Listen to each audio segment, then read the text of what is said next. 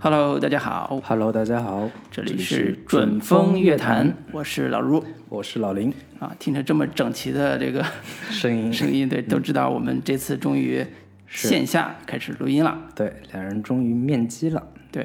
感觉两个人在一块儿录，还是跟各自隔空对话，感觉还是非常不一样的。嗯，是，而终于且嗯可以面对面，对吧？手拉 着手，用深情相 望。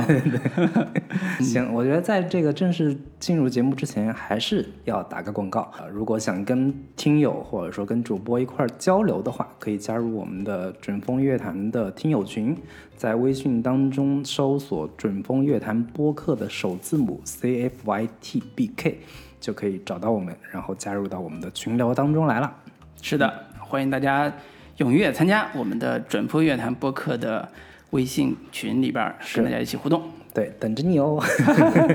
广告做 完了，那我们就开始今天的节目。好，那我们今天要跟大家聊一个算是专题节目吧。对，也是我们期待已久、筹备已久的。是我们要聊一个导演，嗯，也是我跟老卢都非常喜欢的导演，或者说对于呃影迷来说，对于文艺片，尤其是文艺片影迷来说，都应该会对他不陌生，嗯，而且也会都非常喜欢他。那这个导演就是李沧东导演，是，对，嗯那去年我们录了《燃烧》这个电影嘛，是其实小小的遗憾就是我们在录《燃烧》的时候只聊了那一部电影，对，一直想找机会说我们把李沧东的电影都重新看一遍，对，嗯呃，该补的补，该重看的重看，然后看看李沧东导演在《燃烧》之前、他是如何拍电影的，以及他为什么会有这么大的国际影响力和是。呃电影大师的地位。说到李沧东啊，我觉得他身上有两个特别明显的标签，嗯，第一个标签就是叫作者导演。是，对，我觉得我们以前说到作者导演的时候，经常会是一个法国新浪潮的概念，嗯，觉得是有一个很强烈个人风格的、有强烈个人表达的导演叫作者导演。但是李沧东比较特别是，他真的是一个作者加导演， 他就是一个 writer 写作者，对，嗯转型成了导演，并且非常成功。我觉得这种作者导演跟国内的作者变导演还是有很大区别的。什么郭敬明变 导演，韩寒做导演，或者嗯说张嘉佳做导演，我觉得这种作者导演跟这个作者导演还是有比较本质的区别的。啊，那这个还有另一个标签，其实就是他曾经担任过韩国的叫文化部长，嗯，其实叫韩国文化体育观光部部长。 是，对，我觉得这也是一个很特殊的一个经历，相当于有点类似王猛当年文化部长，对作为文化部长，同时又是一个小说作者的这样的一个双重身份吧。我觉嗯得说到李沧东，这两个身份是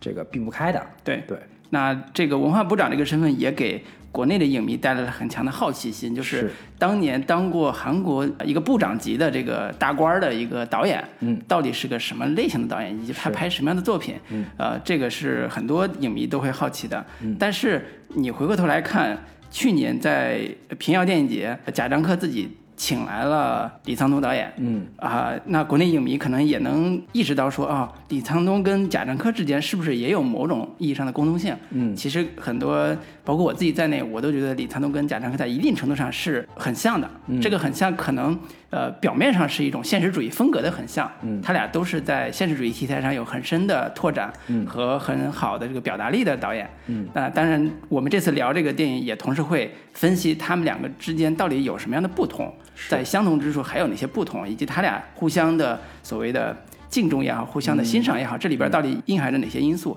同时，我们也看到一些资料是说，李沧东导演对于呃侯孝贤导演的一种敬佩，嗯，就是说他走上电影道路也是因为侯孝贤导演的这个启发。对我就是我发现我们看到的几乎大部分日韩的文艺片导演嗯，都对于侯孝贤是敬重敬重有加。对，食之包愈括合。失之愈合，嗯李沧东也好，包括我们的贾贾科长嗯，对，也好，都是深受这个侯孝贤电影的影响，尤其是《风归来的人》，嗯，就是展现年轻人的那种精神状态的这个片子，嗯，《风归来的人》对他们的一个影片后来的一一些呈现吧，都有很深的一些影响。嗯，对对，所以从这个意义上说，我们不应该对李沧东导演有陌生。其嗯实他身上有很多我们都很熟悉的元素，是所以这是我们这一聊这一期节目一个开场吧。是，嗯，那在正式介绍李沧东的这个每一部片子之前啊，我们这期打算把李沧东的每之前的呃，它一共有六部六部片子嘛。嗯那《燃烧》我们是之前聊过的，那至少前五部作品我们都分别做一些呃梳理，或者说做一些分析。嗯，对，李沧东导演这个人物本身，我觉得可以先简单给大家介绍一下啊。这个李沧东是一九五四年四月一号出生在韩国大邱。韩国大邱是这个韩国的第四大城市，前面的首尔、釜山、仁川之外的第四大城市，位于南韩国的这个东南部。那李沧东导演家里一共有兄弟姐妹六个人，李沧东是排行老三，嗯，那个李老三， 对。然后他父亲是一个非常浪漫主义的一个左派，嗯，然后然后家里的全部生计主要是靠母亲做韩服的裁缝来勉强支撑的。嗯，那李沧东从小就有非常强的一个呃文学才华和表演能力。他在高中的时候就已经是一个非常有名的文学少年，得过一些文学奖。那在大学时代，他在国立庆北大学读书，受到了一个年长的大哥的影响，参与了话剧，成为了大邱地区小有名气的一个呃演员。所以，这个李沧东导演不仅是小说作者，同时他在早年还这个担任过演员的这样的一个呃职务。是对，然后他在大学毕业后，在一个高中担任一个呃语文老师，之后开始他的一个文学创作。他的文学创作的主题也是非常的丰富，或者说丰非常的宏大，包括南北分裂呀、城市化呀、产业化进程等等的这些话题，都出现在了他的一个小说里边儿。然后比较重要的作品是一九八三年的一部一一一篇小说叫《战战利品》，获得了《东亚日报》新村文艺奖的这样的一个奖项。那它的一个代表作是一九八七年发表的这个《烧纸》。如果听众对于李沧东的小说比较感兴趣的话，最近国内也是出了一个中文版，是这个书名就叫《烧纸》。如果你对李沧东特别感兴趣，或者说特别想要知道李沧东写的小说是什么样的，就可以去买来这本《烧纸》来看一下。但是，这个我跟老卢最最近也都看了一下啊，毕竟是李沧东的一个少作，里边也有一些相对比较稚嫩的，或者说有一些过于知识分子气息的、太过于左派的一个创作呃模式的这样的一些问题。但是他的电影后来很多的一些所探讨的主题也好，或者说很多的一些人物原型，都可以在他的这本小说里边找到他的一个出处。对 对，如果这个对他的这个这个文字特别感兴趣的话，可以找来看一看。嗯，然后到了一九九三年，他是受到好友朴光洙导演的一个邀请，参与了一部叫《星光岛》的电影的一个编剧，算是正式的踏入了电影圈。然后他一直到了一九九七年才开始自己的第一部导演处女作的创作，叫《绿鱼》。在那个时候，他已经是是四十三岁的是高龄了， 所以我在想，我们现在还有时间， 哎，我们还有机会。四十三岁的时候还可以投身到电影界。然后到了一九九九年，就是他的绿绿色三部曲吧，算是是这个绿鱼。一九九九年的《薄荷糖》以及这个二零零二年的《绿洲》是他早期的三部代表作。是对而且也获得了不少的国际和国内的奖项，嗯，比如说一九九七年这部《绿鱼》获得了当年韩国电影青龙奖的最佳影片和呃荷兰的鹿特丹国际电影节特别奖，还有包括龙虎奖。嗯，呃，这个龙虎奖，这个贾樟柯的小五也是当年，呃，跟他前后脚获得当年的龙虎奖。呃，两千年这部《薄荷糖》获得是戛纳电影节的导演双周单元的参参奖，嗯，呃，然后又被呃参加了很多的国际影国际影展吧，绿洲好像是获得了威尼斯电影节的最佳导演。是到了二零零二年之后，这个二零零三年至二零零四年之间，他是被卢武铉任命为了大韩民国文化体育观光部的部长，当了差不多十六个月的对这个官员、官僚生活。对，然后后来我在文在寅的一个自传里边看到里边写了说，李沧东任职这个文化部长的过程当中，有一些很有意思的一些小故事吧，嗯就是他第二天要上任了，原本是要车去接他去上任的。结果当车到了他家的时候，发现他已经自己开着车去上班了。嗯， 他就完全不把自己当成一个官僚，或者说他本身不觉得我要去上班，为什么还有人来接我？嗯然后到了这个办公室之后，也是非常亲切的跟各种人打招呼呀、然后他的这个就职演说的稿子也都是自己写的，就是相对来说是一个比较嗯没有什么官僚的这种架子，或者说比较文人气息的这样的一个呃文文化官僚。 对，因为文在寅自传里边儿就是叫《命运》这嗯本自传里边，其实、呃对这个篇章取名叫“李沧东入阁，神来之笔”。对其实想说的就是他们这卢武铉也好，文在寅嗯也好，文在寅是现在韩国的总统嘛，对，就是他们这一代民选总统或者民选的政府，嗯，对于文艺界人士参政是有期待的。嗯这些李沧东也是民选推举的嗯一个人选之一。嗯然后李沧东在拍完这《绿绿色三部曲》之后，跨入政界也是代表着他其实对于呃这个所谓的新一届政府的一个支持，嗯，包括现在文在寅政府是其实也是很多韩国导演支持的一个对象。是，嗯，对这个我关于这个问题，其实我们我也是最近听了很多节目里边儿谈到说韩国影坛，嗯，或者说韩国政治本身也有一个左右派的这样的一个区分，是包括文在寅跟卢武铉两人本身也是一个相对偏左的一个呃总统，当然，然后还包括朴槿惠，嗯，本身就是那朴正熙的女朴儿正嘛，嗯熙的女儿嘛，她会相对偏右一些。之前朴槿惠也是闹过像什么黑名单事件啊等等的，是以及李沧东跟卢武铉之间本身也有很强的那种惺惺相惜的那种感觉。啊包嗯括后来很多人说，他拍的那个诗其实是某种对于卢武铉的一个悼念的这样的一个情感在。哎这个也是我们后来再补补一些关于电影之外的一个政治格局等等这样一些氛围，对于韩国电影圈有什么有些什么样什么样的影响？如果观众对这部分感兴趣的话，可以去找一些相关的资料来这个了解一下。好，对，大致的关于李沧东的这个介绍其实就是这些。然后他后续拍的一些电影，包括这个《绿洲》之后，嗯二零零七年的一部《密养》，或在戛纳帮助全度妍拿到了影后的这样的一个桂冠，也是非常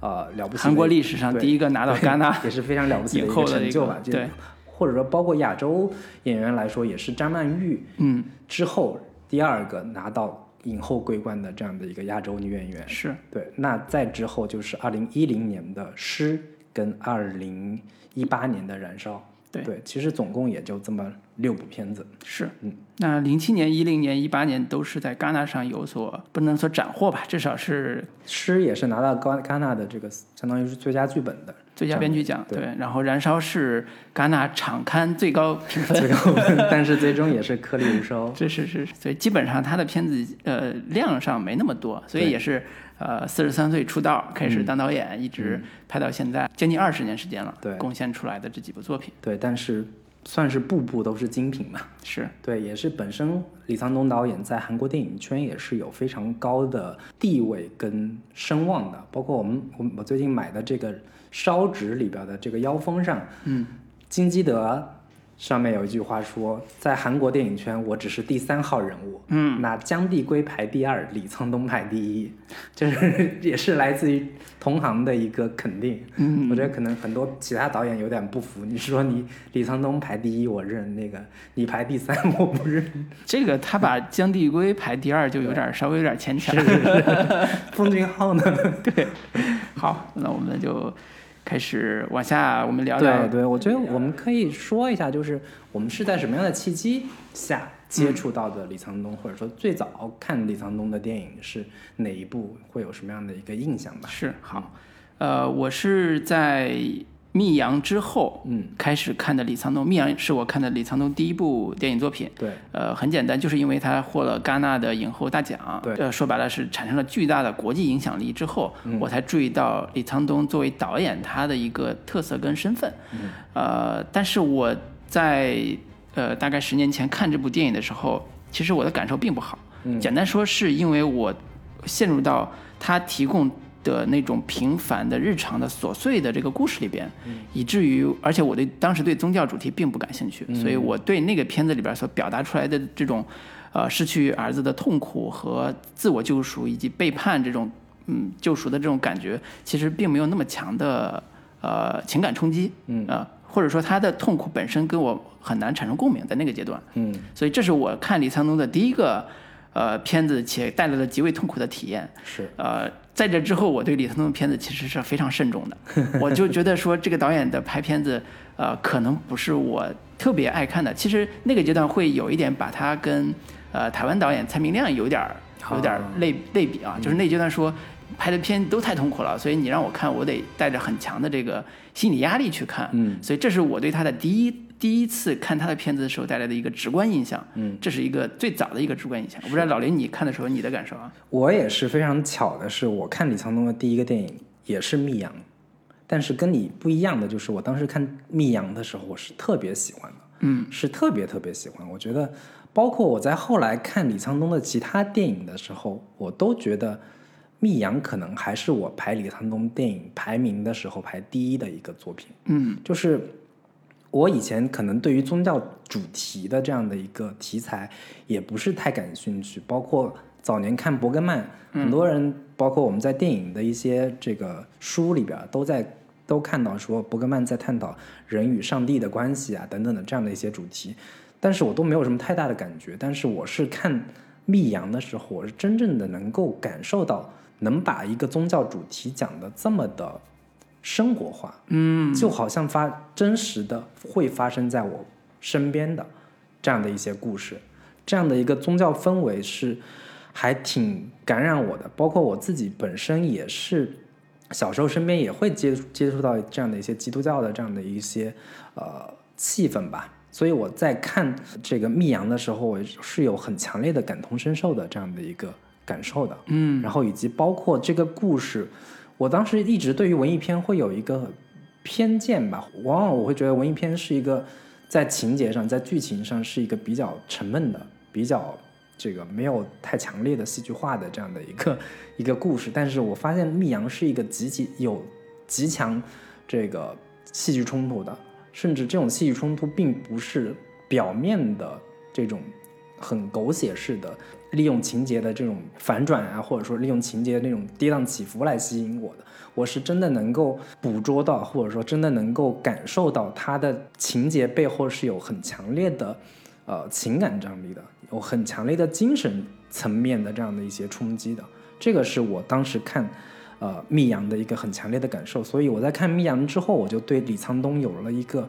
很强烈的一个呃情感共鸣。然后就把李沧东列为我开始进入认知韩国文艺片导演的一个钥匙吧，或者说一个一个路径，开始接触到韩国其他的，包括像什么洪尚秀呀，包括很多其他金基德啊这一批导演，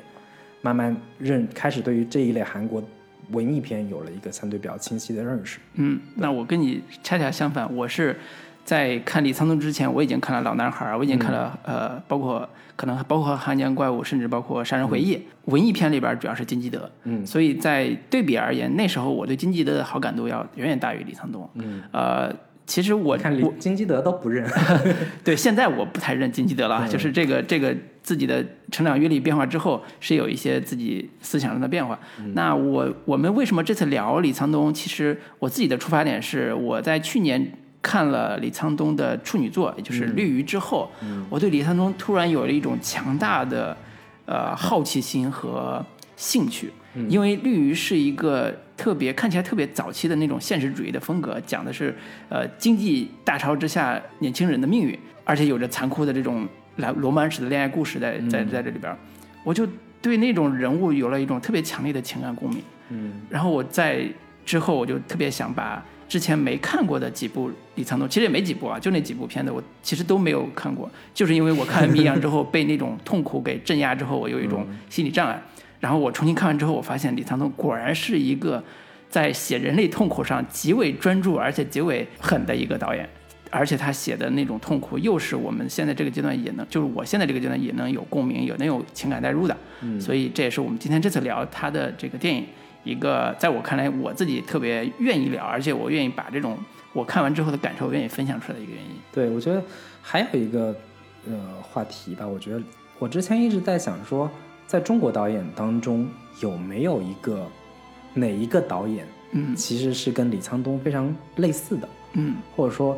如果要评选中国版的李沧东，哪一个导演可能跟他比较接近？嗯，对，关于这个话问题，老卢你你。你你你得出了一个的答案会是谁呢？我我刚才讲，我看电影的痛苦的这个过程跟体验，其实是在前两年看胡波那个《大象席地而坐》是很像的。就是你当你问这个问题的时候，我脑海里边闪现出来的就是胡波那个作品。所以你是所以觉得李沧东的导演在看李沧东导演的作品看的时候是一个痛苦的体验？在很多时候是痛苦的体验，但是这种痛苦并不是我难以忍受的痛苦，而是说它里边的人物描写出来的精神特质是痛苦的，这种痛苦又极其的强烈，以至于你不得不跟着他的痛苦一直去深入的去挖他内心的世界。那胡波其实也是这个逻辑，他的小说他也是作家转这个导演，他也是在这个过程中去抒发人内心的某种痛苦的根源。呃，或者是痛苦的一种精神世界。呃我我第一的感觉是它特别像胡波，但是因为胡波他只拍了那样一个作品，嗯，所以我呃很难判断说他这个到底有多少的同质性，多少有可能多少可能性，因为都已经停在那儿了。反倒是我觉得在表面上看，他跟贾樟柯是特别像的，嗯，因为他俩都是大家心目中的现实主义的。拍法表面上的看感觉啊，就很现实主义，而且都讲小人物，都讲那种特别被社会被这个国家或者被某一种组织关系所摧毁的小人物，嗯，啊、都有一种悲剧性的命运，嗯，啊、这种跟时代的碾压下的小人物的这种呃感觉特别像，他俩是一条战线上的，一个战壕里的战友，然后这是呃表面上他俩的相似之处，嗯，对，我不太清楚你的我感我受，会觉得贾樟柯某种程度上有有一些李沧东的感觉，嗯，但是可能比较不一样的就是，贾樟柯是一个相对他的一个人物啊，就是贾樟柯电影当中人物相对会比较集中一些，嗯，就是核心讲小镇青年的。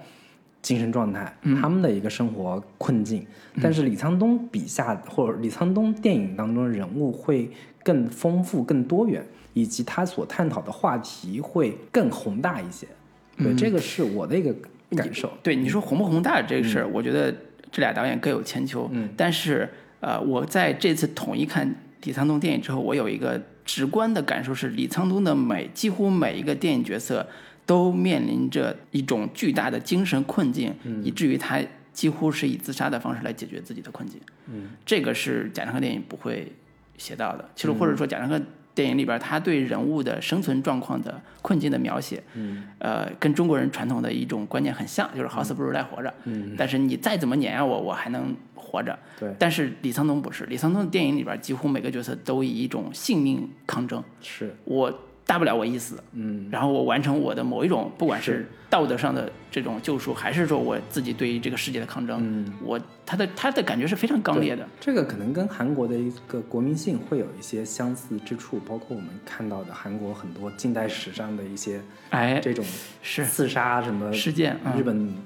伊藤首博文，相伊藤博文之类的这种嗯要 要拿出去命要跟你拼的这种这种感觉，死士之类的这种状态。对我心目中可能跟这个李沧东相似的一个导演啊，嗯我可能会选娄烨。嗯，对我之前一直在想说，我最近是把李沧东的电影挨个的都捋下来了。嗯，我觉得我能清晰的感受到李沧东试图去记录韩国在近代化也以来，或者说韩国在民主化这个一路的这个过程当中，韩国在城市化的这个一路的过程当中，那些被碾压的、那些被吞没的人的一个精神状态，包括他到现在拍《燃烧》也依然是在讲当下的韩国年轻人他们的一个呃无力感，或者说他们的一种虚弱感。一直在记录时代变化过程当中，呃，人的一个精神的一个演变过程。嗯对我在想，国内有哪个导演是在做这个事情的？其嗯实找来找去也找不太找不到太不太多跟他类似的去做这样的一个事情的人。那我觉得可能唯一有类似的地方的，可能就是娄烨。嗯，就是娄烨他从早期的苏州河也好，紫蝴蝶也好，然后再到后来的这个《浮生迷事》呀，包括这个《风中有朵雨做的云》等等的这样的一些片子，其实我能看到娄烨试图想要记录在中国改革开放这一进程当中那些可能被时代吞没的人，那些被欲望折磨的那些年轻人，在在那些在欲望当中浮沉的在被欲望碾压的这样的一些人的精神状态，其实，在娄烨的电影里面是有所保存的。同时，我觉得这俩俩人之间有一个共通之处，就是他们俩都有很强烈的诗意。这种诗意是，可能是来自文学的也好，可能是来自于个人精神审美追求上的一致性。就是这两者之间，我我能找到某种意义上的共通性。当然，在呃，表现形式也好，在视听语言上，这两个人是有巨大的一个差异的。但是我觉得，可能从精神气质上，这两个人的呃共通性，我能找到一些能让我产生共鸣的地方。嗯，那其实我们聊完这个他的风格，能、就是对比之后，其实大概也能大家能感受出来，李沧东导演，如果你没有看过他之前的作品的话，是大概能感觉出来他的主题方向和他的风格样态。对我之前稍微总结了一下说，我看李沧东能够看到的共通的有几个主题啊。首先就是他会特别关注一个历史记忆，嗯，或者说特别关注某种韩国的时代病，这也是跟我刚才所说的，就是韩国近代化、民主化历史过程当中人在其中的一个精神状态，包括光州事件的影响呀，包括韩国八七年这个民主抗争的这样的一些事件、历史事件，对流对于个体的、对于个人的精神上的碾压，这一部分也是他非常关注的一个主题。主要体嗯现在薄荷糖里边，对，主要体现在薄荷糖以及绿鱼也有某种意义上的一个展现。绿云是绿云是城市化嘛？对对对，嗯。然后另一个部分可能就是它的一个强烈的隐喻性和象征性。嗯，对，这个可能也是我们为什为什么说李沧东是一个呃电影作者，或者说他电影具备某种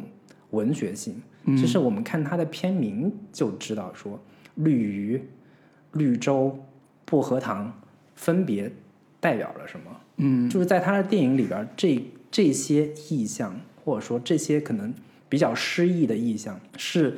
有它背后的一个隐喻的，或者说有它背后可以供你解读的一个象征意义的。嗯，我觉得这个可能也是李沧东导演诗人诗意思维，或者说诗人的思维的这样的一个表表现，在他电影当中，他要呈现某种可能并不是那么具象的，可能是更多是一个抽象的精神世界，通过一个呃具具象的一个道具或者具象的一个意象来表达出来，这是他另一个层面。然后另一个就是他的电影每一部都是在关注边缘群体或者说边缘人群，包括他早期的这个。绿洲呀、绿鱼呀、这个薄荷糖呀，包括后面的燃烧呀、诗等等，都是一个相对比较偏小人物的，或者说相对比较偏被社会呃边缘化的这么一群人，他的视角始终都是站在这样的一些人当中的。我觉得这可能是我、我进入李沧东可能三个比较重要的一个关键词吧。我自己对李沧李沧东的总结其实有几个点，第一个是我发现李沧东的讲故事水平是非常高超的，嗯，就是他对于好故事的拿捏和提炼，嗯，是非常厉害的。你回过头来看这几部片子，你会发现每一个故事都极其的浓厚，就是那个冲突和这个情感的张力是非常非常强对的。，所以我其实不太，就是你刚才说李沧东是一个可能跟这个蔡明亮比较类似的， 但是我后我后来一直，我当时看的时候，我都我还是觉得李沧东是一个讲故事的导演，是，他是一个对于戏剧性、对于情节性、情节化是有非常强烈的一个追求的。是的，对是的，只不过是他的情节追求跟大家误以为的情节剧的某些追求方式不太一样。嗯但是你回过头来看他的故事的时候，你会发现他的每个故事都是一个非常精彩的一个关于人性的、嗯关于道德危机的、情感危机的一个一个非常。饱满的情感故事，嗯这个是他的非常独特的一个叙事方式和他的创作内核。嗯第二个是，呃，你刚才讲，其实它的有很多宏宏大的社会问题啊、社会现象啊，但是在我看来，它是创作上是有转向的，就是它早年，比如说《绿色三部曲》，其实是非常有明显的社会问题的探讨的意图的。嗯，绿鱼是呃城市化危机，呃，小人物的我何以生存，就是摆地摊儿我能不能生存下去，类似这种，就是它有一个生存的困境。然后薄荷糖就不说了，它特别像颐和园。然后第三部《绿洲》是一个关于人沟通的一个精神危机的一个状态。嗯，呃，然后到了密阳，其实更加的转向一种相对纯粹的、跟社会关联度没有那么高的一种精神上的痛苦和情感痛苦。所以我在看的时候，我联系联系起来这个他的这种精神的转向的时候，有一个特别标准的一个主题，就是，呃，他几乎所有都在探讨一个核心的问题是：人生的痛苦是有意义的吗？嗯就是它都让你对电影完了之后，你对电影的一个理解。我刚才说到，我看《密阳》的时候是非常痛苦的，嗯、但其实他在探讨说，人生的痛苦是有意义的吗？嗯，如果有意义的话，那它的意义来自哪里？嗯就是对于作家来讲，对于很多作家来讲，我们是有学文学的啊，就是我们同学里边也有现在写纯文学作品写的特别好的，嗯，在当代十月发表作作品的是。其实，在我们上学的时候都有一个词儿叫“你不要把你的痛苦浪费了嗯”，因为痛苦是创作的根源。是所以这是作家对于痛苦的理解，因为人生的痛苦的意义就是让你能够创作出更好的作品。嗯，这是我们这个思维方式下对痛苦的意嗯义。但是对很多人来讲，痛苦是有意义的吗？不一定。是那李沧东电影里边就把痛苦的意义给你，试图让你意识到痛苦的意义是是什么，然后你是不是能够在电影里边能找到痛苦的意义？当然，当然，这个电影里边每个角色其实也都在探讨这个意义。我觉得痛苦到底有没有意义？我觉得可能对于艺术创作来说是有意义的， 但是对于现实生活、对于现实人生来说，痛苦有时候它在事后总结有某种意义，但是在它发生的时候，可能很就是之前奇葩说有一个辩题是说，你会不会感谢我曾经就是经历过的痛苦？就是你回过头，但是对于很多人而言，我觉得可能回过头来说，我经历过那些可能事后总结是有一定意义的，但是我不会去感谢它，这个可能是另一个话题。对对嗯对，这个是另外一个话题，就是这个话题其实是跟，比如说我们一八年呃那个那部作品《燃烧》，其实也是一脉相承的，嗯，就是他最后对于他的作品或者对他小说的意义的试图的探讨，嗯，和电影的意义的探讨。都在这个层面上去展开的，所以这个意义本身，我们回头在等会儿在这个几部作品里面都可以去看到，他是如何在意义上去努力的。你刚才讲娄烨的片子，但是我觉得娄烨的片子里边儿经常有一种虚无感，嗯，它的意义感没有那么强，它会把抗争本身的徒劳做得特别的明确，是这种意义感是被消解掉的。嗯，所以他跟李沧东很大的区别就在这儿，就李沧东的电影里边经常会有一种特别强烈的意义感，这种意义感到最后是我以死来抗抗衡。对，或者说他在最后会让这个人物，或者说让这个事情，哪怕是没有出路的，但是似乎有某种诗意化的东西可以消解掉，对，或者说是最终让人物还能够找到一点点希望。对对嗯所以这个是比如说《绿鱼》的结尾，对吧？就能看出来，是那个镜头升上来的时候，你知道这个家人在过一种平凡的生活，但是有人有人已经因为他们而去了。是对，这种意义感，其实，在画面里边儿通过复杂的构图，通过复杂的这个场景并置，通过戏剧化非常强的这种情节，其实能够直接直击我们的心灵的。是，嗯，对，那我们就这个把李沧东的电影，我们挨个来梳理一下吧。好那第一部就是一九九七年的《绿鱼嗯，》，也是他的这个导演处女作是啊，主演是包括韩石圭，还有当时还是在片中是小龙套的这个宋宋康康昊。昊，对，一九九七年，这部《绿鱼》是他呃四十多岁、四十三岁的时嗯候一部处女作嘛。呃，这个作品简单一句话的介绍剧情，就是一个退伍的一个年轻男子嗯回到老家之后，呃，发现他们家乡已经被城市化盖了一个新城，嗯，啊、被城市化覆盖了。嗯，那他此时呃爱上了当地黑社会老大的女人， 对，以此产生了一个悲剧性的对命运的变化。呃，主要的情节是这个。对他自己也是很被这个黑帮老大所器重。但是非常有意思的就是黑那个黑帮老大，表面上看起来很牛逼，但其实自己也是一个从底层混上来的，打拼上来。说白了就是他的老大因为什么事儿进监狱了，于是他接下了这个帮派。但是当那个黑黑帮老大出狱之后，这个老大在自己原原老大面前是奴颜卑膝，或者说毫无这个反抗之力。然后最终，韩石圭演的这个小弟就帮这个老大把他的前老大给杀了。杀了，杀完之后，自己的这个老大最终为了杀人灭口，为了把这个事情给瞒住，把这个小弟也给干掉了。是这么一个比较悲剧性的故事吧。我觉得他作为、呃李沧东的一个导演处女作，可能很多人都不太会把这部片子就不上台面，觉得嗯对，或者说这个片子有很多比较稚嫩的地方，或者嗯说很难看出从这部处女作能够看到李沧东的一个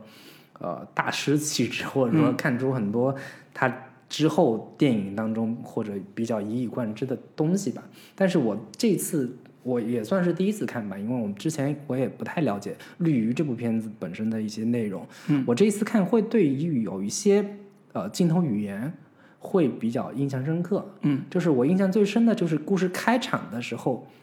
那一列火车，嗯，火车意象也是李沧东电影对非常重要的一个意象，对在这个薄荷糖里面从头到尾贯穿始终。是对这个韩石圭演的这个大兵从这个部队退役之后，他在火车上把头探出去，伸出窗外，呃，伸出这个这个火车外，四处张望的时候，看到另一节车厢的这个车门旁边有一个女人，嗯然后两个人是以这种方式相遇的。然后那个女人身上的一根丝巾忽然从她身上飘下来了，然后一头把她给把这个韩志圭给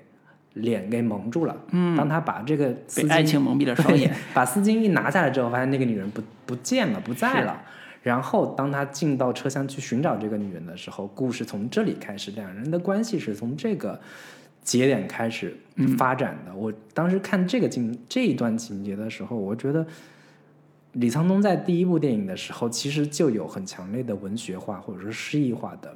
镜头语言的一个表达。嗯，对，这个是我在看他这部电影的时候开开场，还给我留下比较深刻的一个印象吧。嗯，在我看来，这个桥段其实是一个浪漫式桥段，对，浪漫爱情片的一个对，浪漫爱故事情片桥桥段，然后但是很难想到说它最后的转向是以那一方式展开的。嗯我第一次看，去年第一次看，我觉得它特别像香港的黑帮片的一种变奏，段就是大哥跟就是小弟爱上上大哥大的嫂嘛，对，爱上大哥的女包括人，然后什么悲这剧个性的，杜琪峰拍《枪火》，其实也是也是这种主题的一个经典的探讨。对，但但是它这个片子可能呃，一九九七年嘛，枪嗯火比它要早。对，啊，然后那个，我觉得它特别像一八一九八八年的王家卫的《旺角卡门》的那种感觉，嗯对，对，就是从这里也可以看出，说香港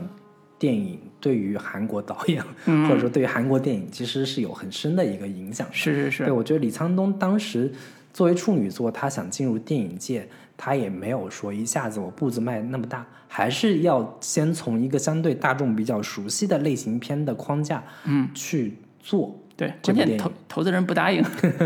就是这个。后来李沧东解释了，说投资人给他一个那个，他想拍电影嘛，投资人就嗯跟投资人聊，投资人说你想拍啥，我他就说我给你讲一个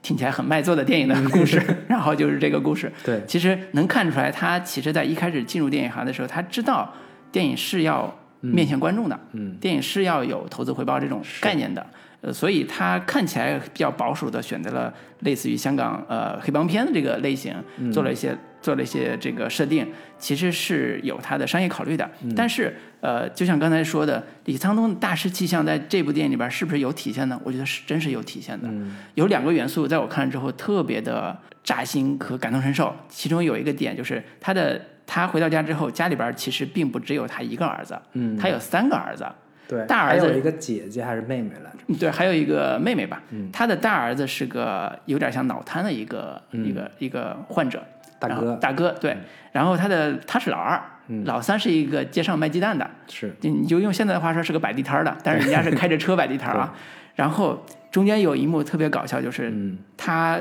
老三开着车带着他一块儿去卖鸡蛋的路上嗯被城管发现了，城管就喊他们追他们，其实说是警察嘛，警交察警啊嘛，对对对，警察说你给我停下，你给我停下，你就超速了，对查他的车，闯红灯还是超速吧？对，他写的这几个家庭成员，其实非常典型的表达了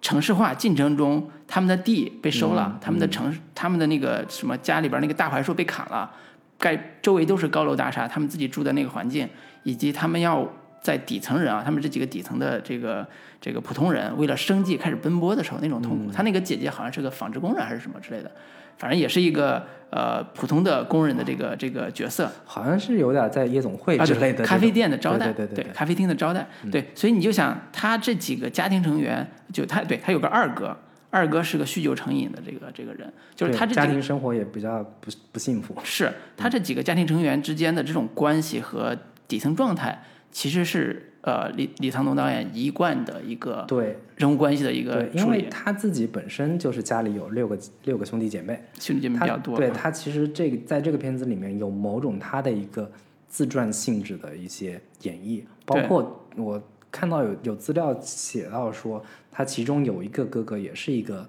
呃有有智智力方面的残疾的这样的一个状况的人。嗯，对他对这个家庭的描绘有几个桥段是非常的见功力的。一个桥段是，呃，当他回到家之后，发现他们家变样了，大槐树不见了，只有一个槐树。这个槐树还成为他跟那个老大的女人之间产生情感联系的一个部分。嗯，好，这是第一个，他们因为城镇化进程，他的家庭的格局或者是家庭中关系的一个梳理。嗯，结尾是我认为非常李沧东的一个部分。嗯，结尾是韩志圭演的这个男主。然后他在死之前跟自己的哥哥打电话说：“哥哥，你还记得我们小时候捕过的一鱼吗？一条、一条叫绿色的鱼，一条是绿色眼绿色的鱼什么之类的。”但是他大哥是一个脑瘫患者，他完全听不懂他是在说什么。那这里边就有很强的这种，你可以叫怀旧啊，反这种对乡土的依恋呀、对这种物是人非的这种呃城乡变化的这种，可以不叫控诉吧，至少是一种批判。是，然后在这种情况下，用绿鱼这个符号来表达了。嗯，然后在最后结尾的时候，呃，那场老大带着女带着自己的所谓的女人，也就是当年莫东喜欢那个女人，对，还怀孕了，怀孕了，在在那个小地方，在一个小饭馆吃饭的时候，那个小饭馆其实就是他们家开的。嗯，然后这个女人意识到说，这就是那个她喜欢那个男人曾经数次跟她提到过的一个她的住的地方。嗯，然后而且他是看到了他墙上挂的照片儿，是上面有他，是，然后镜头拉开，其实是车辆开走之后，老大带着女人开走之后，那个平凡的家庭还在那个地方维持着他的日常生活，周围都是一片高楼大厦，就所有这些都对他对城乡的理解，对于人物命运的悲剧性的理解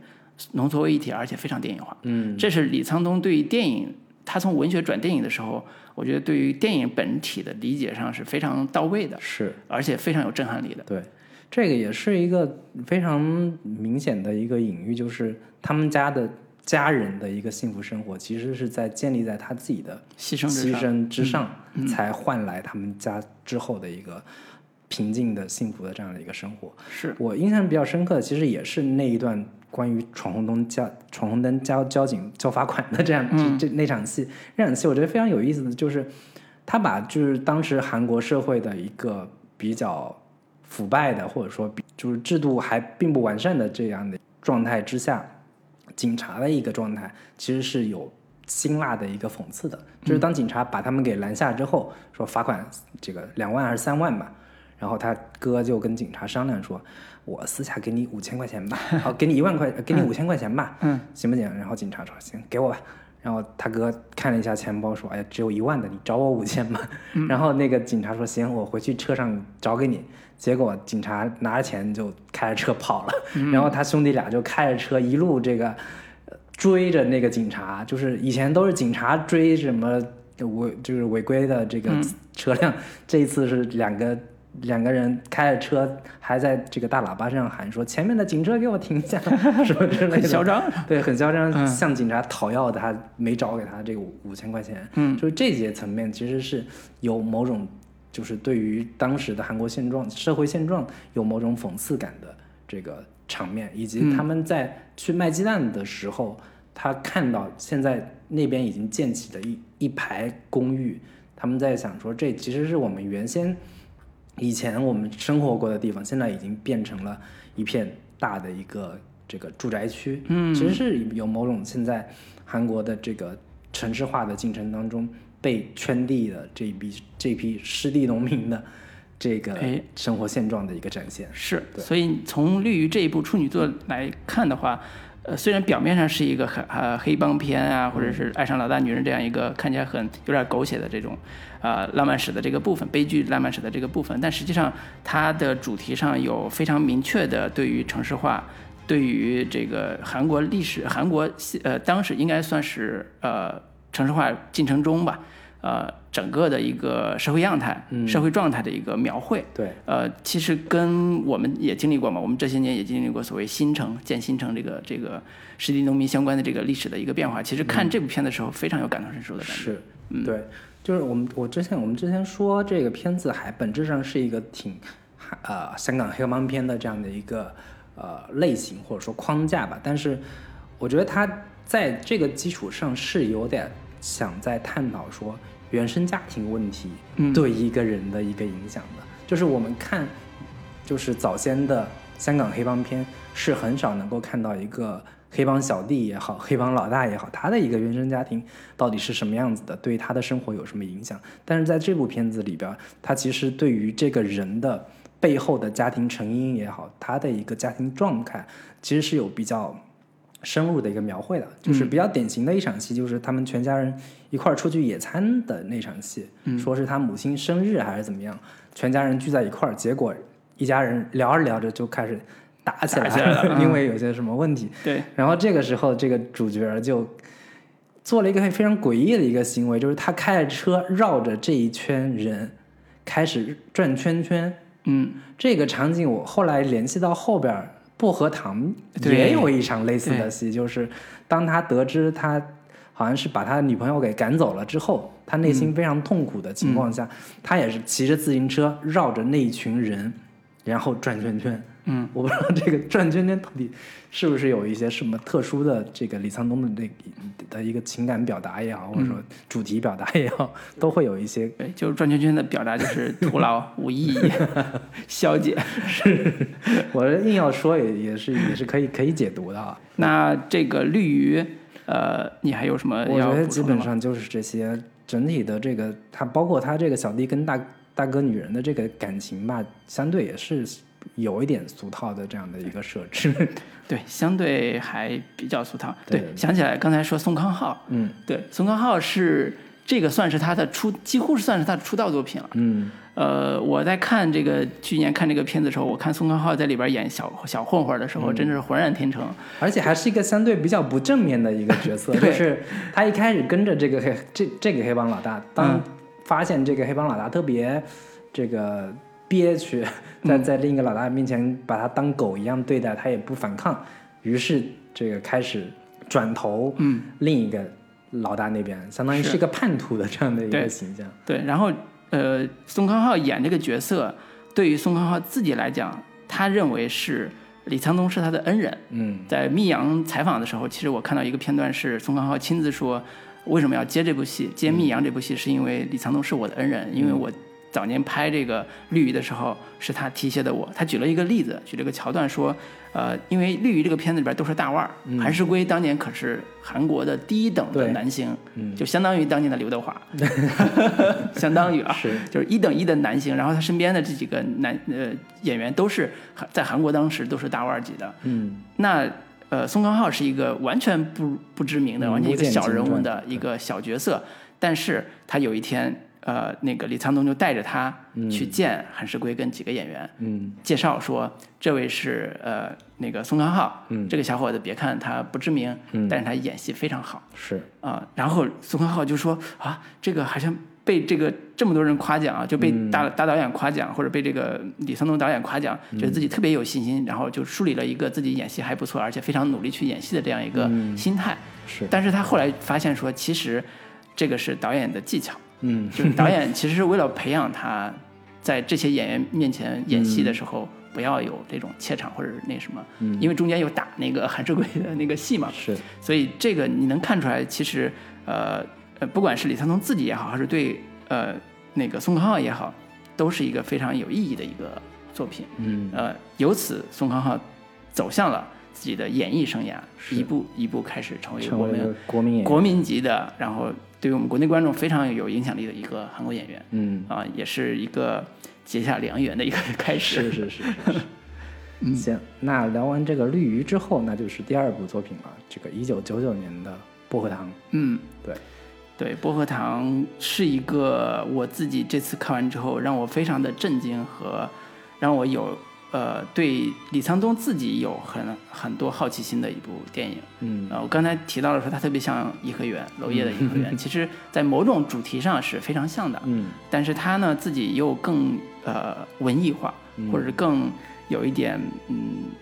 对于艺术片吧，有一些这种自己的加工和处理。嗯，呃，对于人物的处理会更呃历史感会更强一点。嗯，对，所以这是我一开始看的这个感受。不知道老林你看的时候有什么？对，我觉得我对于《薄荷糖》这个片子，我也是之后补的，嗯但是也看的相对比较早一些。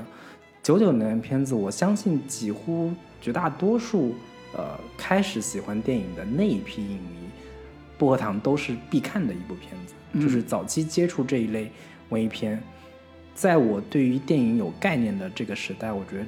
薄荷糖都是会被放在各种的电影榜单上，或者说流传在影迷群体当中，可能是这个必看的一部电影。嗯我当时也是抱着看大师电影的心态去看的。我当时看的时候，我会觉得对于这个本身的形式感，会觉得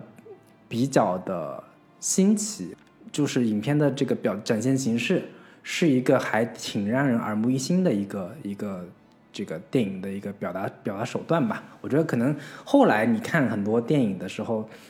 看就是电影看多了，你会觉得这种表达手段好像有点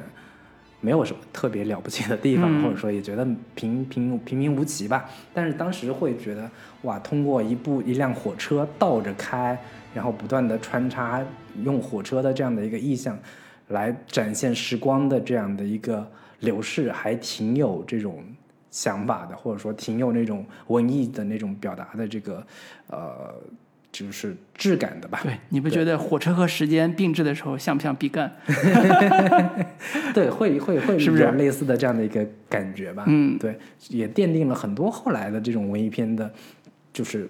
火车拍系的 对火车系的这样的一个拍拍摄形式，嗯以及是说啊、呃倒叙的这样的一个形式也，也可能对于很多国内导演有这样的一个启发，说从最结尾的部分开始讲起，说这个人的一个状态，然后一点点回溯，说他当时经历过什么样的一些事情，最终变成了他现在的一个状态。我觉得从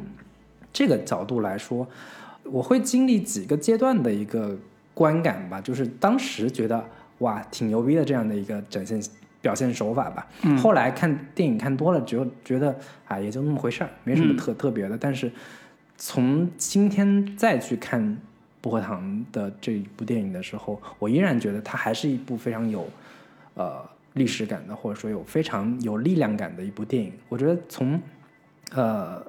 因为就是亚洲电影其实很喜欢探讨历史记忆跟个人记忆的这样的一个主题。我觉得这部片子在结合个体经验、个体记忆跟历史记忆两者相结合的这个角度来说，我觉得是很很，就我之后也很少看到有比他做的更好的电影。是，那我们可以简要介绍一下薄荷糖的主要的剧情嘛？嗯因为刚才也呃那个比较抽象的描述一下薄荷糖的感受。嗯呃，薄荷糖其实讲了一个年轻人他的三十年吧，七九年到九九年，嗯，二十、年，对，二十年的人生的七个重要的阶段。对，呃，但是它比较特别的是，先从九九年开这始个讲中起年男人开始讲起，嗯然后分了七个篇章去讲，在二十年之间，呃，这个年轻人如何从一个夜校的呃喜欢音乐、喜欢文艺的一个脆弱敏感的年轻人，嗯最终到了九九年会变成一个呃寻死觅活的，在火车 在火车轨上要说大喊对一声“我要回去”的这样一个对失落的中年人，这样一个悲剧性的命运。对，就是我现在重新再看的时候，我依然还是觉得李沧东是一个还挺会讲故事的一个导演。就很重要的一个原因，就是他在呈现九九年的薛景求的这个人物状态的时候，是带给人很强烈的悬念感。是是是，这种悬念感，就是说他为什么是这么痛苦的、这么崩溃的一个成年人， 这么一个中年男子，为什么会有这么极端的表现？就是他碰到以前的同学的时候那种癫狂的那种歇斯底里的状态，他到底发生了什么？其实他在这个开头是很好的抓住了观众的一个好奇心的，想要去探究这个人物人到底经历了什么，他最后变成这样的一个状态。我觉得这个是一个很好的一个呃出就是故事的一个悬念起的点一个起点，是对。然后从九九年开始一直再讲到九四年、八七年、八四年、八零年以及更早的这个79年、嗯七九年，对，就是我们现在再去对我对于韩国历史有一定的了解之后，会知道说啊，他选择的这些年份都是有意义的，是或者说有他的一个表达意图的，包括八零年的这个光州事件，嗯，到底发生了什么？然后八四年、八七年都是韩国民主化运动进程当中很重要的一个年份，嗯，以及九四年是韩国经济起飞的一个非常重要的一个呃时间节点，对对。后来金融九七年的亚洲金融风暴，它破产了，为什么？就是也跟那个时间点有关。但是我在看的时候，我让我最震惊的其实是我没想到李沧东选了一个，在我看来是一个反，就很多时候是一个反派的这个角色的嗯，价值观或者叫价值立场去写这个年轻人，这个是挺挑战的，在我看来，就是我我比如说我们刚才讲李沧东跟贾樟柯很像啊，他们都是讲边缘小人物、悲苦命运，然后有点现实主义的人文关怀这个角度去、去去做的这个人物是人设。但是你看薄荷糖的时候，你会发现。第一个篇章看的是一个中年 loser 的失业人失意人生，嗯，第二个篇章你看的是一个呃一个刚刚嗯或者叫九九年，他三天前他要杀人，他是怎么呃在杀人的过程中遇到了自己的当年初恋，呃初恋要马上要病逝了，他见他最后一面，那初恋到底是怎么回事儿？到后来你会发现，这个人其实是一个民主化运动的刽子手，嗯，是一个杀害异己人士来毒打异己人士的一个警察，嗯，然后再往后你会下一个阶段你会发现，这个警察第一天上班的时候，他是刚刚参加完，刚刚从部队回来之后，他当上刚刚当上警察，别人都说你不太适合当警察，但是他为了这份工作，嗯，开始毒打，嗯，当年跟他一样是工人的这些工人阶级的，嗯，也意见者，嗯，然后再往后倒，就会发现他在早年的时候，呃，参加当兵的时候，嗯，啊、遇到了一些经历，跟他的初恋之间的情感，以及同时也有当时的民主化运动的一个暴力事件，嗯，然后再往一九最后一个阶段是七九年，他回到那个时间点上是一个夜校的一个对未来呃有很非常好的希望，然后对这个世界充满了敏感、脆弱和感伤的一个年轻的、单纯的、善良的年轻人。我靠，你时光倒流二十年，你会发现这个人的命运不单跟韩国历史本身的命运紧密相关，同时它承载着韩国整个命运变化，就是社会命运变化和人的命运变化里边儿那样一个卑劣的角色。嗯，这个卑劣角色，你可以用马克思主义的理论去套说人的异化啊，什么东嗯西。但是这种卑劣角色，他用一种非常人文主义的嗯是角度去描写它。是呃，中间有一个关于他初恋的这个情节的这几段关系里边儿，我觉得写的是异常出彩的。是它代表一种美好的形象，但是嗯他亲手的摧毁了它。是，以至于他在后来遇到另外一个女孩说：“我给你讲讲我初恋的故事。”然后嗯其实是利用利用这个故事来也是哎让他泡上妞泡妞，对，去去那个上床，嗯，你就看到这个人的复杂性在这个里边是是极极其丰富的去体现出来的，对我觉得这也是李沧东电影当中人物的一个很重要的一个特点，就是在李沧东的电影当中。几乎没有一个说说是纯粹意义上的好人，嗯，或者说纯粹意义上的一个至善的，或者说特别标签化的人物，嗯，就是他的每一个角色都有极其复杂的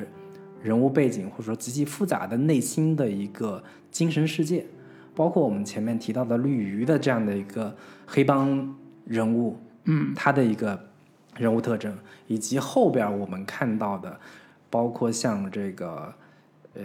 密阳》里边全度妍演的角色，他甚至我们现在重新再看，他是有点绿茶的感觉，或者说有点婊的这样的一个气质在的，就不是一个纯粹的一个善良的一个人物，甚至包括那个《燃烧》也好。里边刘亚仁的那个角色，你也很难说他是一个好人，他是一个特别呃正面的一个角色。嗯就是他李沧东的电影之所以嗯，我们现在每次看都会觉得很丰富，或者说很很有很多这个解读的空间，就在于说他的这些人物都不完全是完全不是一个标签性的人物，嗯甚至比一般的这个呃文艺复杂片对一更般复杂嗯文艺片的这些所谓的复杂人物，他有更多的真实性，对更多的人性的这一部分这个元素在里边儿。嗯。对，对，那我可以列举两个我在看这部电影里边最让我打动我的两个场景。嗯，一个场景是，呃，在人生是美丽的嘛，就是一九九四年这个阶段，对呃，这个标题叫“人生是美丽的嘛”这个章节里边，对，他他其实当时是一个意气风发的一个做生意的还挺不错的一个社长，嗯，但是呢，他发现老婆出轨了，是他就把老婆这个捉奸在床嗯打了一顿，然后把那个，但是他发现自己，但是观众也发现他自己也有情人，嗯，也有一个小三儿，也有一个那种不堪的这个私生活。但是这里边有一个情节是跟后边能联系起来的，就是他在一个饭馆吃饭的时候，跟情人在吃饭的时候，旁边有一个小孩儿过来跟他做鬼脸，就互相用狗的方式撕咬。然后这时候一个男人过来说：“小孩儿，你怎么这么没礼貌？”一看就是小孩儿家长。男主跟这个小孩家长一对视，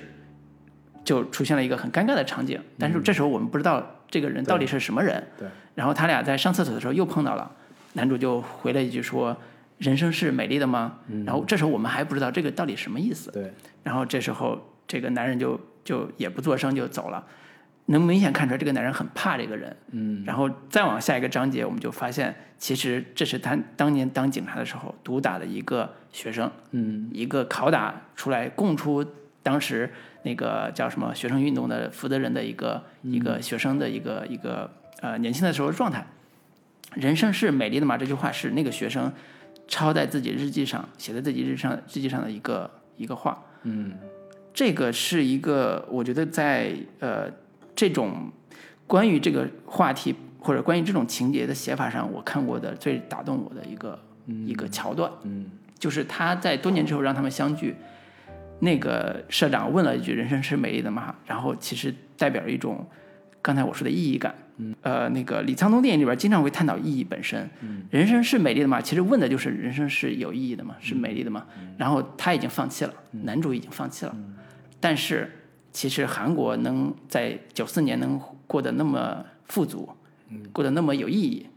民主化进程有有了飞突飞猛猛猛进的进展，其实跟当年那帮学生是离不开的。嗯那那他们的奋斗，他们的努力是离不开的。所以对于那帮学生来讲，人生是有意义的。嗯对于那个这个男主来讲，可能这个意义在多年之后又又被垮掉了。对它的意义是不是建立在这个这个基础上的？对，所以这种反差感是，呃，通过一层一层的去揭开人物关系，通过一层一层嗯地揭开人物身份，你会连起来之后，你会发现这个人物本身的呃多元性，以及他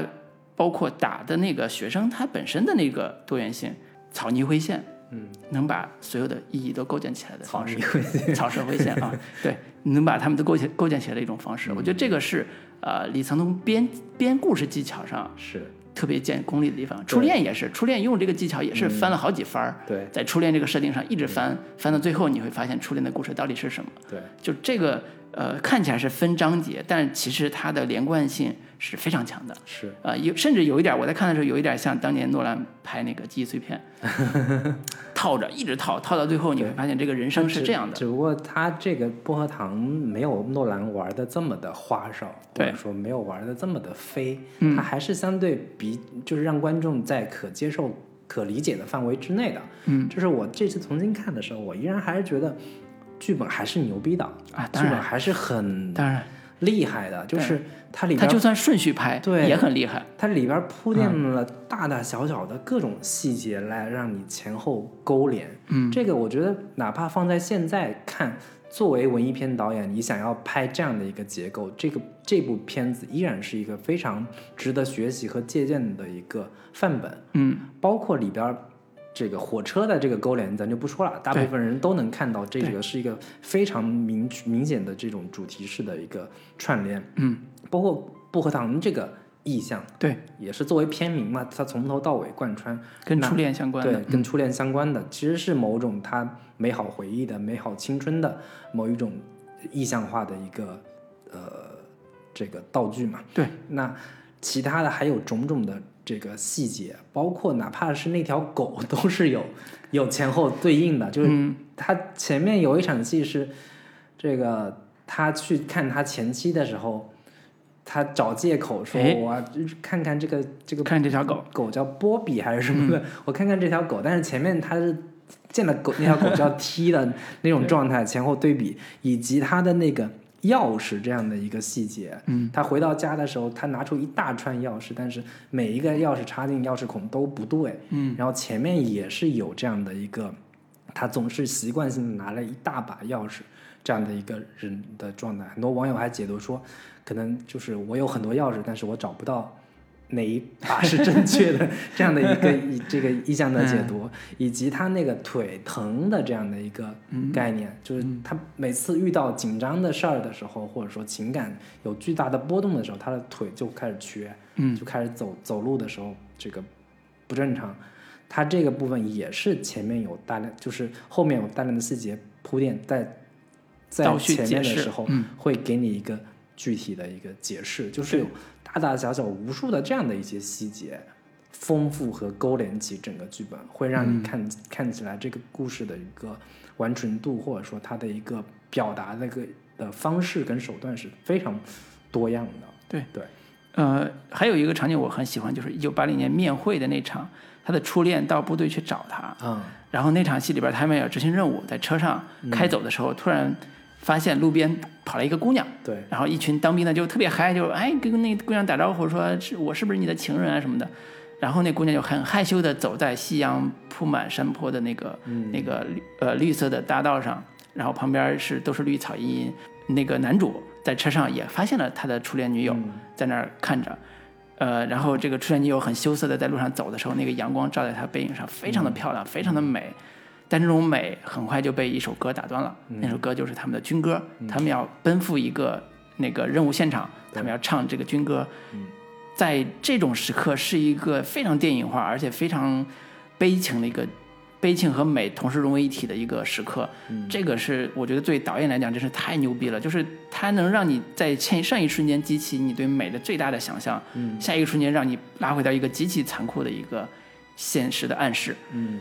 我觉得这这个场景真的是我看的时候，我都是一身鸡皮疙瘩，就是拍的太漂亮了。这个是李沧东在作为电影导演上，我觉得非常见功力的这个这个细节。当然，这种细节其实在电影里边儿，《薄荷糖》这个电影里边儿非常的普遍，对，非常的多。对它不单串联起诗意，它还串联起象征功能，它还串联起剧情的勾连。嗯，呃，所以完成度也非常高。当然，这部电影也获了呃一个很重的奖吧，在也是他就是作为一个电影导演真正走向世界的一个很重要的作品。在这个基础上，他的电影呃在国际上开始得到了一些关注，对，呃，所以这是他一个，嗯，当然这个这个时间也是跟所谓国际社会关注韩国本身的一个、嗯呃有很大的勾连，有很大的关系。也是薛景求非常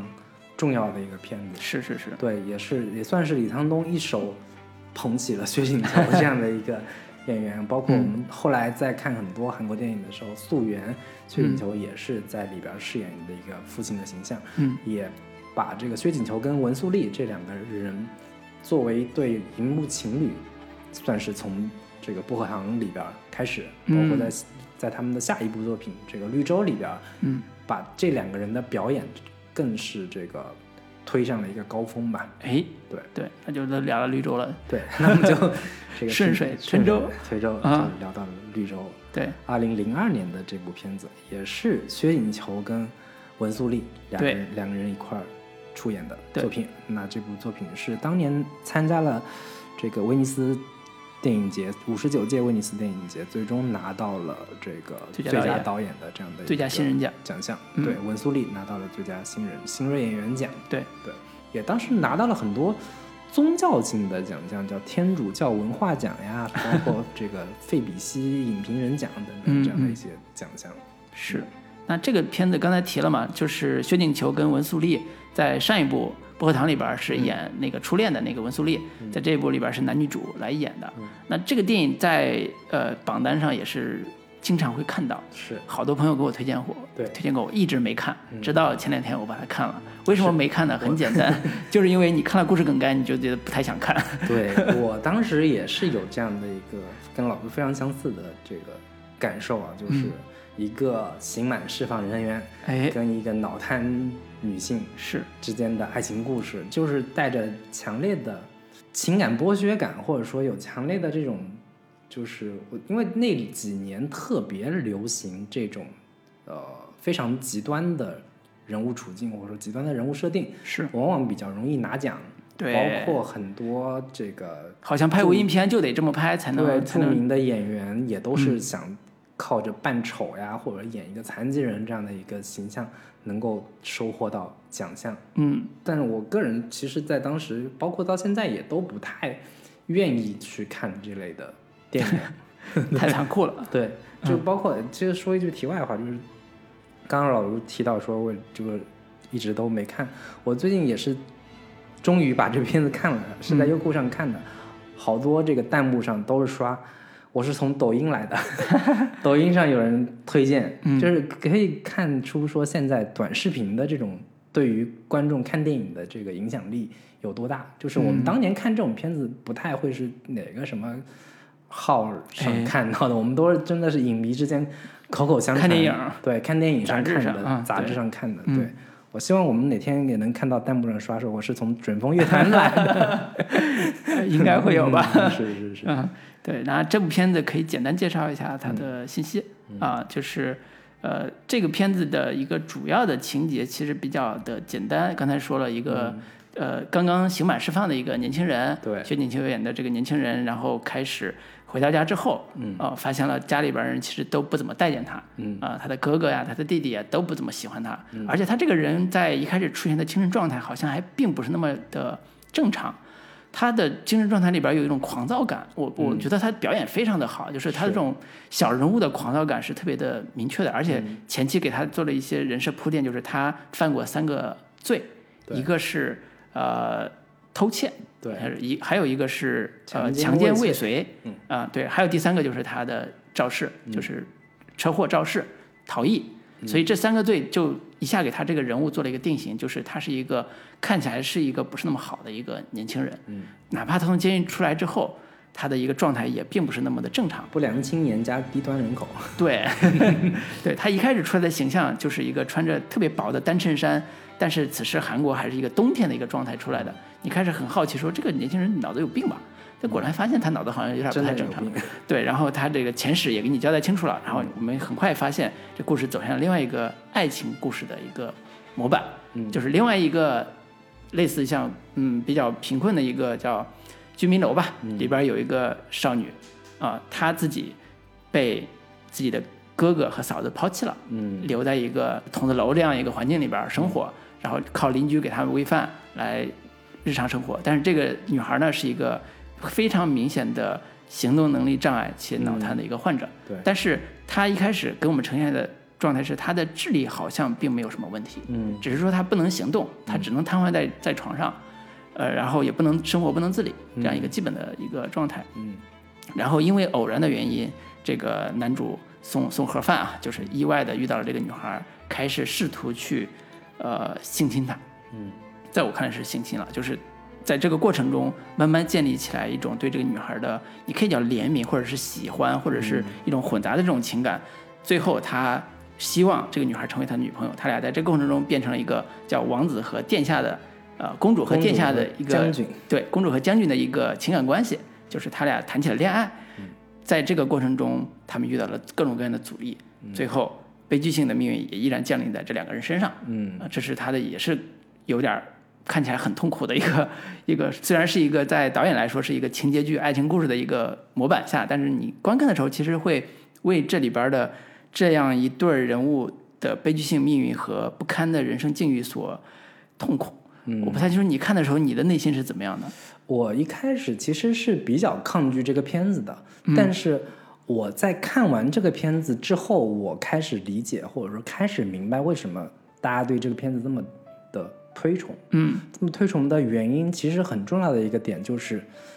它看起来是一个很猎奇化的故事，但是导演在拍摄的过程当中，或者说导演的讲述方式、讲述手法是很真诚的。是这种真诚感是消解掉它这个故事本身带有强烈的猎奇或者说奇情的这样的一个呃趋倾向。嗯，所以我在看完之后，我也切切实实的被他所感动到，嗯，以及在这个故事的讲述过程当中，它有很多的这种诗意化的表达，嗯，是本身是呃符合爱情电影或者说这个爱情片我我喜欢的爱情片的一个基本的一个本质的，嗯，或者说我在看这个电影的时候，我更能够感受到看爱情片的感动，是就是这种感动点是比我看一般的爱情电影要更有强烈的这个触动的，嗯就是这种触动是真的只就是拨开一切外在的东西，包括身份地位。包括金钱这个什么种种的这些东西都剥剥离剥离开之后，它给你纯粹的呈现的最纯粹的、最原始的两个人嗯在身体上的吸引也好，以及在精神上的吸引也好，我觉得这个是我看这个片子我最终会被感动的一个很重要的一个一个点吧。对或者说以及以及我后来在看爱情片或者说在看爱情电影的时候，就是我发现我自己对于爱情片的这个口味。我发现其实就是这种，就是《绿洲》这部电影所呈现的在极端的对人物嗯极极端的纯粹的情感的状态下，它很像我当我之后看过的有一部法国电影叫《新桥恋人》，嗯嗯，它对，是也是一个相对比较，它它只不过它它它把这个阶级对立或者说阶级上的差异做的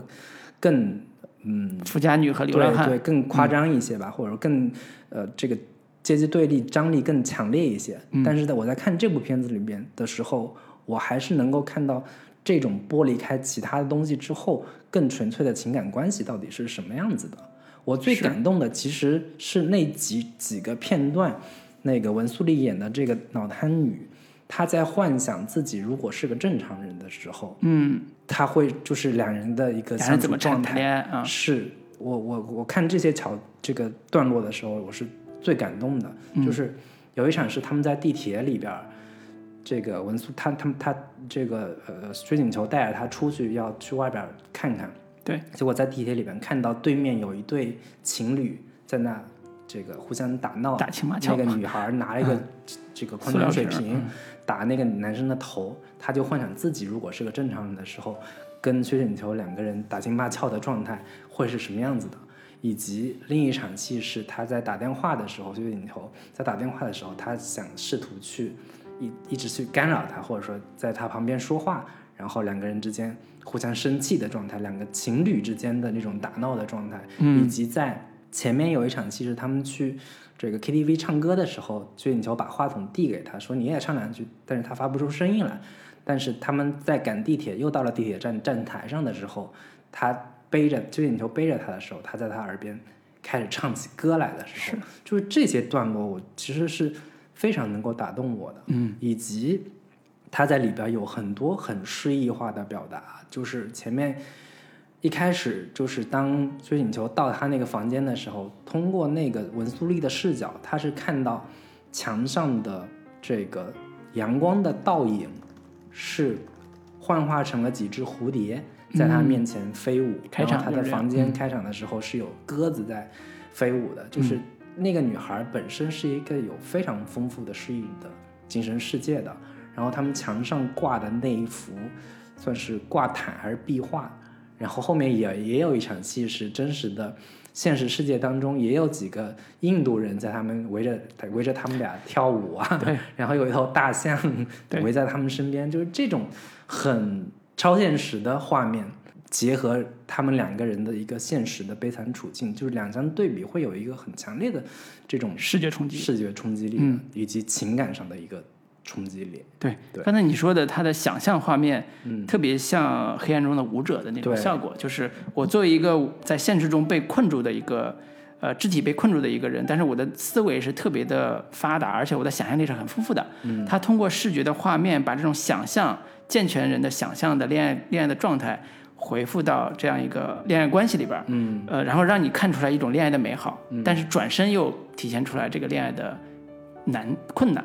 这种在一个画面之内，呃，就完成这种呃表演的转换，其实是难度非常高的。对于文素丽这个演员来讲，她一开始表演的是一个脑瘫患者，她的整个的人物状态是非常的肌肉肌肉萎缩，且呃有点像呃眼嘴眼眼斜嘴歪的那个那个状态。然后在同一个画面之内，不经过剪切，然后它通过一些镜头运转，它再站出来的时候是一个特别漂亮的、特别美丽的一个女孩儿。就这个镜头内部就能完成这个张力的话，其实你你会感受到巨大的视觉冲击力。嗯，呃，刚才讲的那个绿洲的那个那个叫壁画或者那个嗯直直布吧那个画，其实在家里边儿会出现一个大象，一个小象。跟几个印度人，一个印度女孩，一个印度小孩儿，嗯，啊、一起来祝福他们爱情的这样一个场景，也是一个最为华丽的一种对爱情、浪漫爱情的想象。是，啊，然后通过绿洲这样一个他们挂在墙上的一个异域风情的一个画儿来完成了。嗯，就这些，你能看出来，它这时候已经不单是一个所谓的现实主义作品了。嗯，你很难用现实主义作品这一个维度去评价这样一个绿洲这样一部作品。嗯，它融合了非常强大的视觉想象力和对于现实的某种关照。嗯，它不是纯粹的以一种悲苦式的方式去展现这种爱情，但是它主题，呃，导演的其实提炼就是说，沟通的某种困难。嗯，啊、就是不管是这个徐锦球这样一个边缘人和他的家人的沟通，跟社会的沟通，嗯，还是这个女孩儿她的沟通的障碍，都是一种在某种程度上是不可能的，或者是巨大的。嗯，但是结尾的时候你会发现，呃，那一幕非常的打动人，就是。这个男生在，就是薛景秋演这个男人在被抓之前，嗯，他为了满足女孩的那一点小小的愿望，把那个树的阴影，就是他们还树那枝对，那个嗯女孩害怕阴影嘛，那个把树枝砍掉，让她房间里边不会有阴影投射。嗯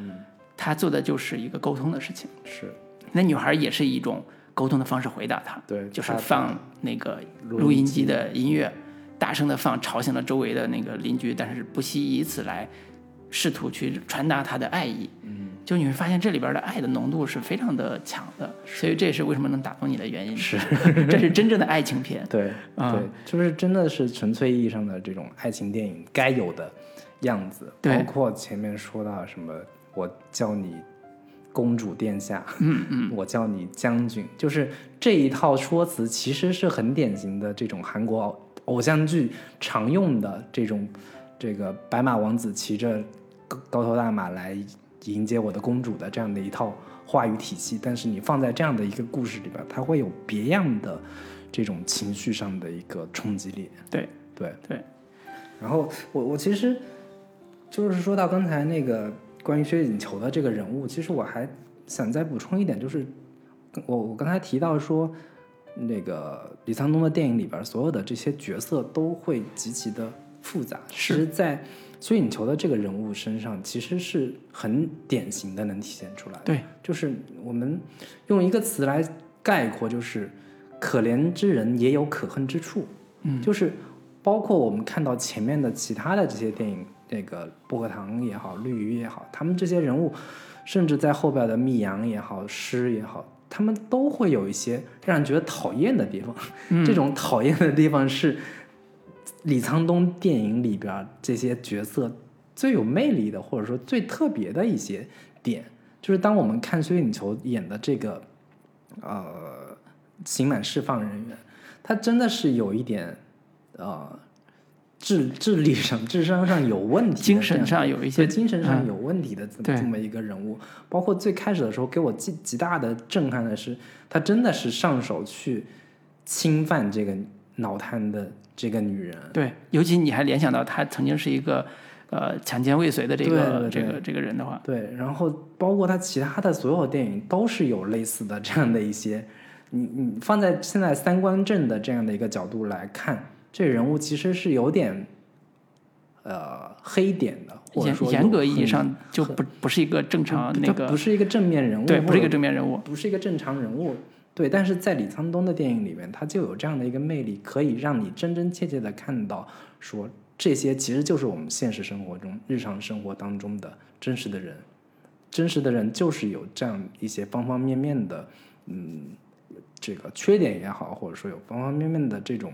污点也好，但是他依然有非常闪光的一面，有嗯对非常值得我们去欣赏的地方吧。对对，甚至到了中间有一段情节的时候，你会为这个人所为爱付出的努力，但是被他们家人所嗯嗯诋毁和伤害的时候那种痛痛心，因为中间有一场是他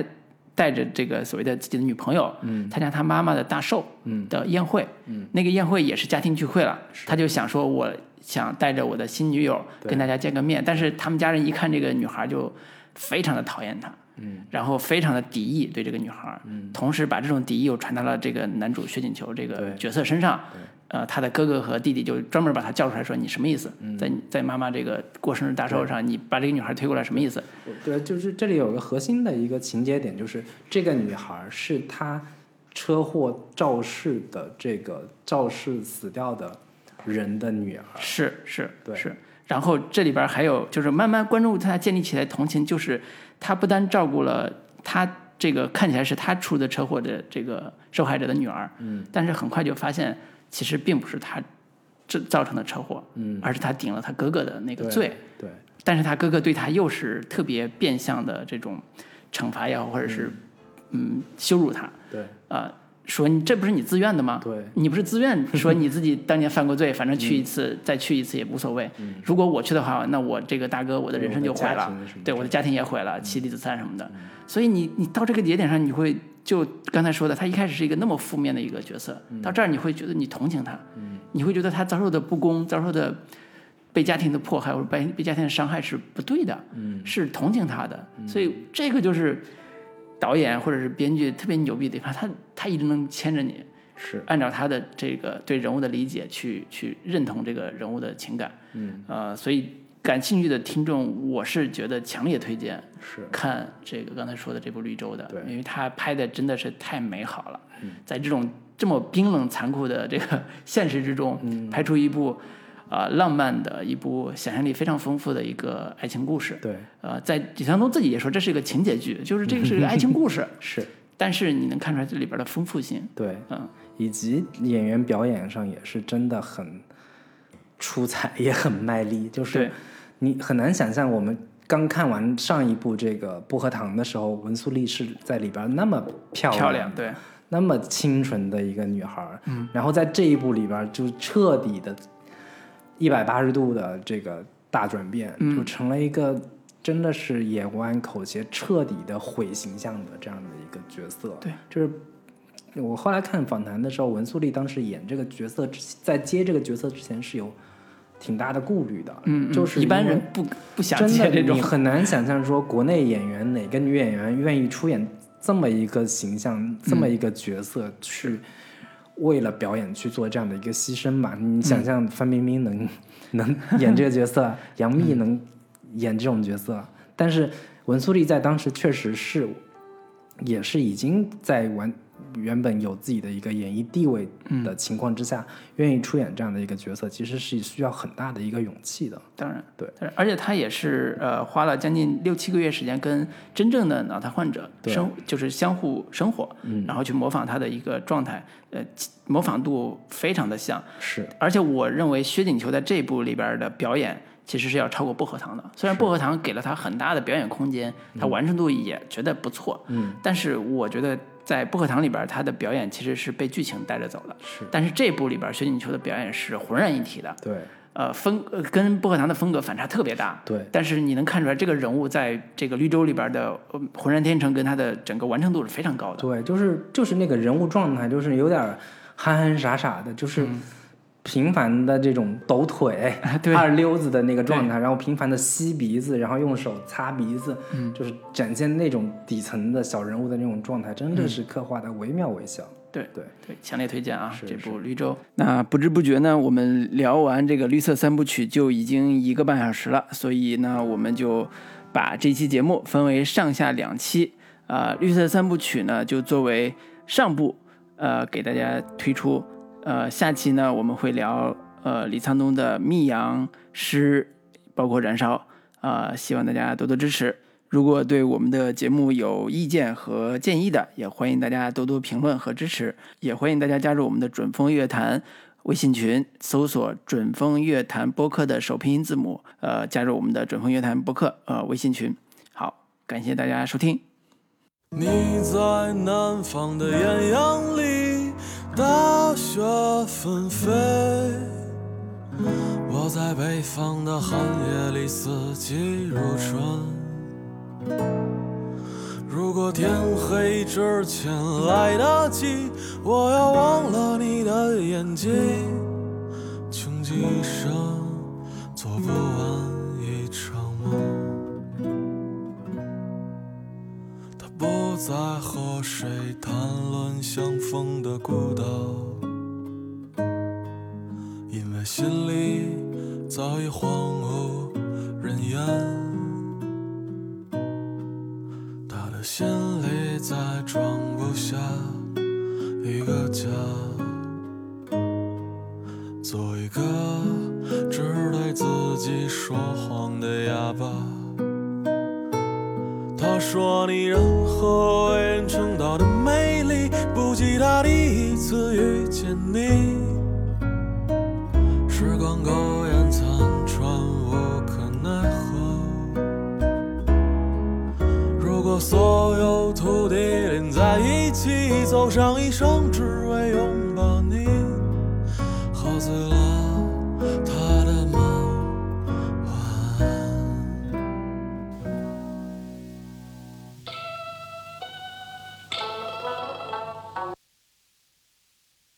春去到来路，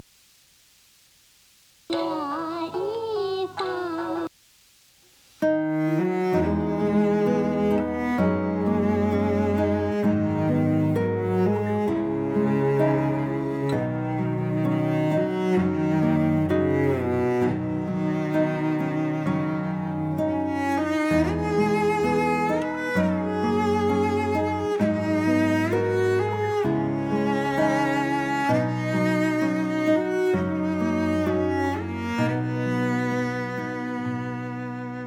他听见有人唱着古老的歌，唱着今天还在远方发生的，想在他眼睛里看到的孤岛，没有悲伤，但也没有花朵。你在南方的艳阳里，大雪纷飞；我在北方的寒夜里，四季如春。如果天黑之前来得及，我要忘了你的眼睛，穷极一生做不完一场梦。你在南方的艳阳里，大雪纷飞；我在北方的寒夜里，四季如春。如果天黑之前来得及，我要忘了你的眼睛，穷极一生。